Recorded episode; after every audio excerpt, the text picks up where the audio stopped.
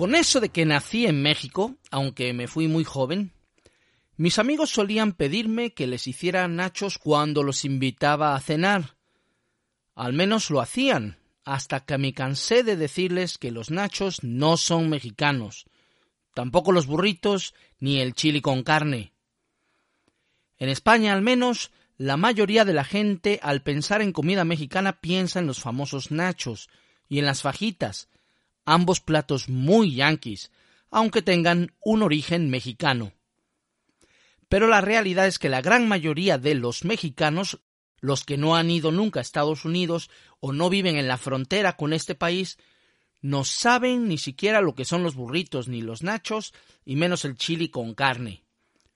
Muchos ni habrán oído hablar de las fajitas. En este programa vamos a aclarar toda esta confusión, te voy a contar la historia de algunos de estos platos y del porqué del equívoco. Siéntate a la mesa, que estás entre amigos. Estás entrando en la zona que excita tus sentidos. La presentación. El aroma. Las texturas. El crujir de cada bocado. Y, desde luego, el mejor sabor. Esto es... Por amor a la gastronomía. Con Jesús García Barcala.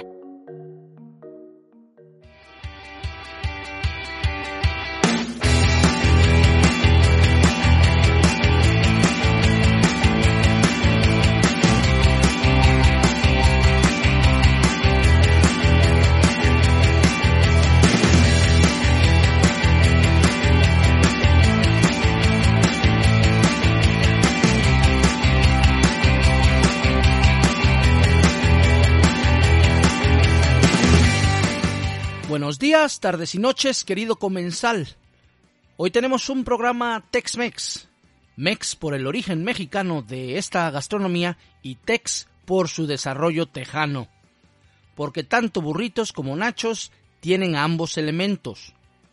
Lo curioso es que estos dos platos apenas y se conocen en México.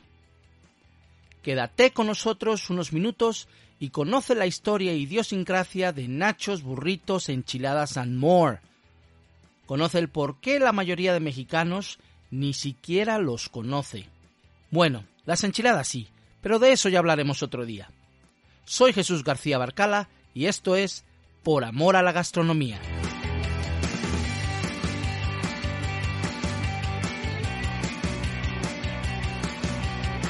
Empecemos con la historia del origen de los nachos. En 1849, poco después del final de la Guerra México-Americana, el ejército de los Estados Unidos estableció una serie de fortalezas en la frontera para proteger los territorios que le acababa de robar a México.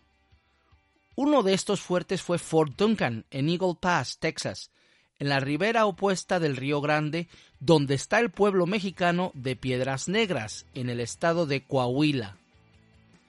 Pasado el peligro, después de la Primera Guerra Mundial, el fuerte fue cerrado y sus instalaciones fueron tomadas por el ayuntamiento de Eagle Pass, que lo convirtió en un museo.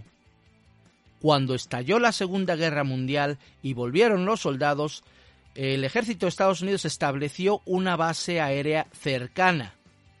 El alcalde de Eagle Pass entonces ofreció el antiguo fuerte para que los oficiales del ejército lo usaran como club. Ahora bien, el local no estaba mal, pero a veces apetecía a sus miembros algo diferente, especialmente a las esposas, que en ocasiones querían ver algo más que uniformes. Esa es una parte de la historia. La otra nos lleva a su creador. Al creador de los nachos, claro está.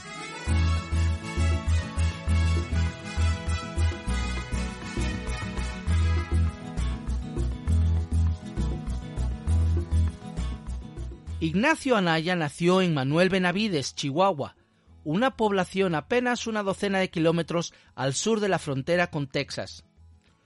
Corría el año de 1895 y eran los tiempos de don Porfirio Díaz, dictador mexicano.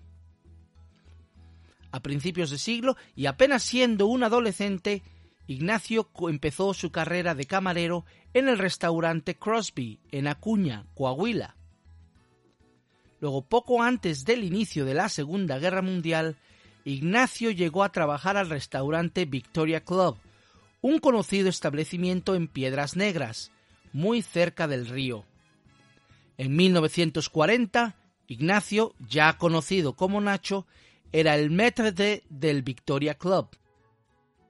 Como tal, fue él quien recibió a un grupo de esposas de oficiales estadounidenses que habían cruzado la frontera para hacer unas compras y eran clientes habituales del Victoria Club. Las señoras tenían hambre y le preguntaron a Nacho si podía prepararles una botana, un aperitivo. Obviamente, Nacho no iba a decir que no. El problema es que ya era un poco tarde y el cocinero ya se había ido a casa. Nacho, con muchos años de experiencia en el negocio gastronómico, se metió él mismo a la cocina y rebuscó a ver qué podía encontrar. El resultado de la búsqueda fueron unos totopos, son unos triángulos de tortilla de maíz fritos, y queso amarillo de Wisconsin.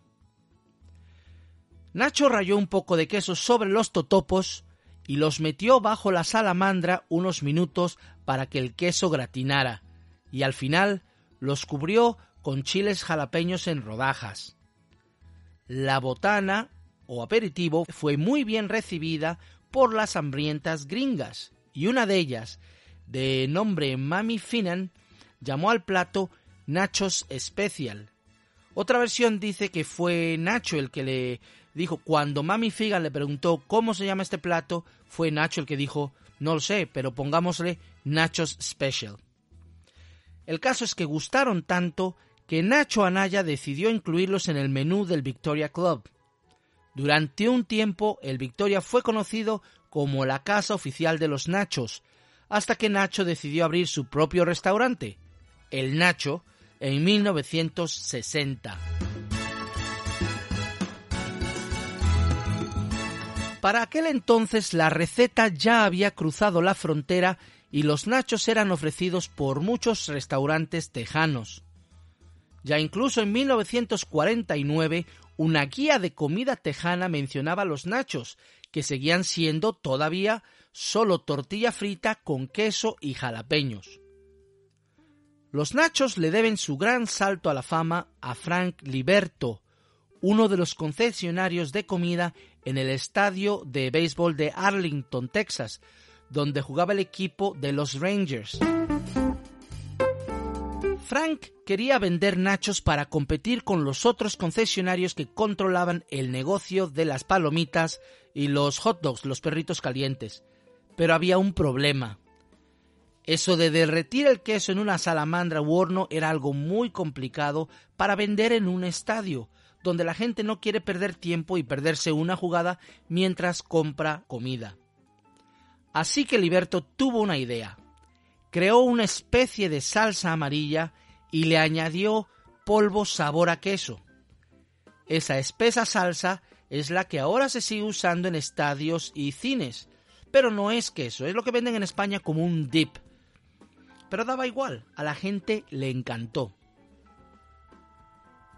Y no hemos terminado. Los primeros nachos se vendieron en el estadio de Arlington en 1976 y fueron un éxito inmediato. Al final de la temporada, las ventas llegaron a los 800 mil dólares, casi 10 veces más que lo recaudado vendiendo palomitas. No solo eso, sino que el ingrediente que dan a los nachos su toque especial, los jalapeños y en especial la capsaicina, que los hace picantes, fue la clave para disparar las ventas de bebidas. En 1978, los nachos comenzaron a venderse también en el estadio de los Cowboys, equipo de la NFL. Ahí es donde Howard Cosell, el más celebérrimo de los comentaristas deportivos de los Estados Unidos, algo así como un equivalente a Joaquín Prats en España, probó los nachos y durante un tiempo muerto empezó a hablar de ellos. Y más que el producto le gustó el nombre de los nachos, cómo sonaba la palabra nachos, y comenzó a utilizar esa palabra para adjetivar algunas jugadas. Lo tomó a broma, pero en cuestión de semanas los nachos eran tan famosos como las hamburguesas. Y bueno, esa es la historia. Los nachos nacieron en México de manos de un mexicano y a petición de unas señoras estadounidenses. Fue también en el país del norte que se popularizaron, mientras que en México apenas si se conocían. De hecho, los mexicanos no consideran a los nachos como comida mexicana, sino algo gringo, como mucho Tex-Mex.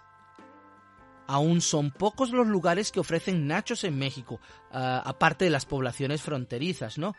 Para este autor y para la mayoría de mexicanos que yo conozco, los nachos son gringos, tan gringos como los burritos, de los que hablamos a continuación. Y por cierto, en la actualidad a los nachos les ponen frijoles, pollo, ternera, chorizo, lo que quieras. Ya no son el simple aperitivo de tortilla, queso y jalapeño han evolucionado muchísimo.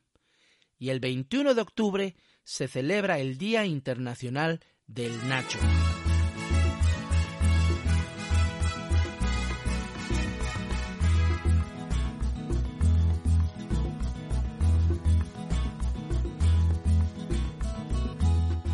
La historia de los burritos es menos clara. Primero, hay que hablar de lo que es un burrito. Un burrito es una tortilla de harina de trigo rellena con frijoles refritos, que es como un puré de habichuelas aquí en España, algún tipo de proteína, queso y salsa. Es un alimento muy sencillo pero nutritivo y rico. Ahora bien, en las últimas décadas se ha puesto de moda un tipo especial de burrito llamado Mission por el barrio de San Francisco donde fue inventado. El burrito Mission surgió del restaurante mexicano El Faro en 1961 y usa como base el burrito original con la diferencia de que, añade, de que los frijoles ya no son refritos, sino enteros. Además, el Mission Burrito añade arroz, salsa, crema y posiblemente aguacate. Es mucho más contundente que su ancestro, y uno de ellos puede llegar a tener hasta mil calorías. Si vives en España, sin embargo, ese es probablemente el burrito que conozcas. Eh, por cierto, ya hablamos del restaurante de burritos más famoso de, eh, en, el programa, en, el programa anterior, Fast Casual. Si quieres escucharlo, te lo recomiendo. Otro elemento especial del burrito Mission es que va cerrado en sus extremos. Así evita que sus múltiples rellenos se caigan al plato. Eso también los diferencia de los tacos. Luego está el burrito ahogado en salsa. Es muy típico de New Mexico y de Arizona. El burrito San Diego con patatas fritas y el breakfast burrito eh, para el desayuno con huevos revueltos con jamón. Por si fuera poco, está la chimichanga, que es un burrito pasado por un buen baño en la freidora. En cualquier caso, se puede decir que los burritos son una evolución del taco mexicano, pero con tortilla de harina en lugar de tortilla de maíz. Pero, ¿de dónde salieron los burritos? Bueno, pues hay al menos tres versiones, o más, no sé cuántas. La primera nos cuenta que un tal Juan Méndez de Ciudad Juárez, Chihuahua, ciudad fronteriza con El Paso, Texas, vendía comida callejera allá por tiempos de la Revolución entre 1910 y 1917. Supuestamente a Juan se le ocurrió envolver su comida en una tortilla de trigo para mantenerla caliente. Usó la tortilla de trigo y no de maíz porque esa ya era la más extendida en esa zona fronteriza, cuando en el resto de México era prácticamente inexistente y solo se usaban las tortillas de maíz. Y esto tiene que ver porque eh, también en, esa zona el trigo se da mejor que el maíz. Es una zona muy árida y el maíz necesita más agua que el trigo. Pero hay otro elemento importante por el que Juan decidió usar tortillas de trigo, y es que éstas, al tener gluten, son más flexibles y aguantan más tiempo. Las tortillas de maíz, cereal que no tiene gluten, son quebradizas y funcionan mejor si se comen al momento. Con lo grandes que son los burritos actuales, difícilmente serían comestibles en tortilla de maíz. Simplemente se desbaratarían a la primera mordida. Yo lo he intentado. Y bueno, Como Juan se ayudaba de un pequeño burro para llevar su negocio a cuestas, él mismo comenzó a llamar a sus bocados burritos. Esa es la primera teoría o la primera versión. Otra atribuye su, eh, su invención a Alejandro Bojorquez, cuyo restaurante El Cholo Spanish Café en la ciudad de Los Ángeles, California, fue el primero en incluir los burritos, pero sinceramente hay evidencia de que los burritos ya eran conocidos. Otra versión más es que fue un vendedor, un vendedor de comida callejera también en Ciudad Juárez, pero en los años 40, que se los vendía a los niños de una escuela de estudiantes humildes. Dicho vendedor, cuyo nombre no nos ha llegado, llamaba burritos a los niños porque no eran precisamente los mejores estudiantes. Poco a poco el nombre se fue aplicando a los tacos de los frijoles. Y hay otra versión, una que habla de unos mineros en Sonora que eh, guardaban su comida, que normalmente llevaba frijoles, en una tortilla de harina, la envolvían para que se mantuviera caliente y bajarla a la mina donde comerían. Tampoco he encontrado evidencia sobre esta. El caso, eh, sea cual fuese su verdadero fundador, parece que los burritos son oriundos de Ciudad Juárez. Curiosamente, allí fue donde yo los conocí. A pesar de haber nacido y vivido mi infancia en México, nunca vi un burrito ni unos nachos en ese país hasta que viajé a Ciudad Juárez. Aparte de en la zona fronteriza, nunca los he vuelto a ver en el resto de México, aunque me ha dicho mi familia que ahora sí eh, hay restaurantes que ofrecen tanto nachos como burritos, pero siguen siendo considerados comida eh, estadounidense porque aunque eh, tanto los nachos como los burritos nacieron en México, son un producto yanqui, culturalmente hablando al menos. La gran mayoría de los mexicanos, los que no viven en la frontera y los que no han viajado a Estados Unidos, jamás ha comido un burrito o unos nachos, probablemente ni siquiera sabe lo que son.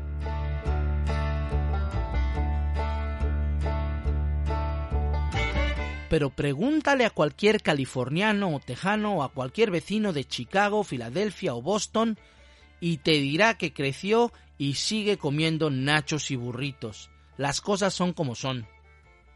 Es más, si encuentras burritos o nachos en el centro de México, seguramente será en un restaurante gringo como Taco Bell o la ya conocida Chipotle Mexican Grill. Lo mismo pasa con el chili con carne y las fajitas. Estas últimas son tiras de ternera o pollo con cebolla y pimientos, comida tejana pura y dura.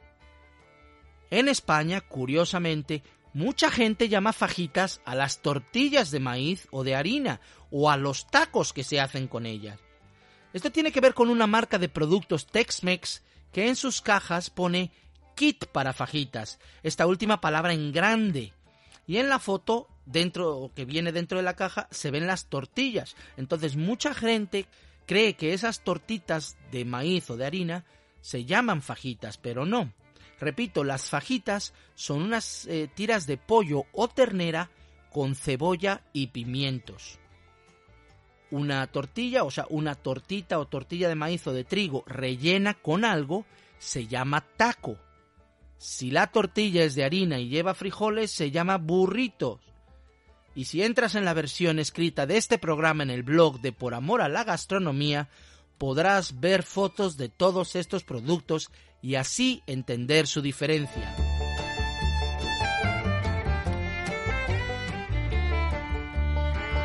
Resumiendo, tanto los nachos como los burritos nacieron en México, pero en ciudades fronterizas con Estados Unidos, y fue en este segundo país donde se convirtieron en parte de la cultura gastronómica. Fue también este país el que los ha exportado a otros continentes. En México apenas si se les conoce. Así es la cocina y así es la historia. La próxima vez que vayas a comer nachos o burritos, no pienses tanto en mariachis y sombreros grandes, sino en rock and roll y en un lugar al norte del Río Grande. Y ya sabes, Si te ha gustado este episodio, no dejes de compartirlo con tus amigos en las redes sociales. Un me gusta nos vendrá muy bien y te lo agradeceré mucho, mucho. También puedes suscribirte al podcast en iBox y al blog en www.poramoralagastronomía.com.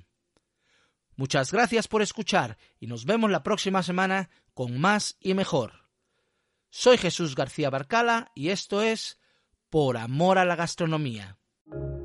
Con el gusto de escuchar a Jesús García Barcala, nos despedimos. Esperamos hayas disfrutado. Por amor a la gastronomía, volverá con más historias. Más ingredientes. Y más sabores. Recuerda suscribirte y compartir con tus amigos en las redes sociales. Hasta pronto.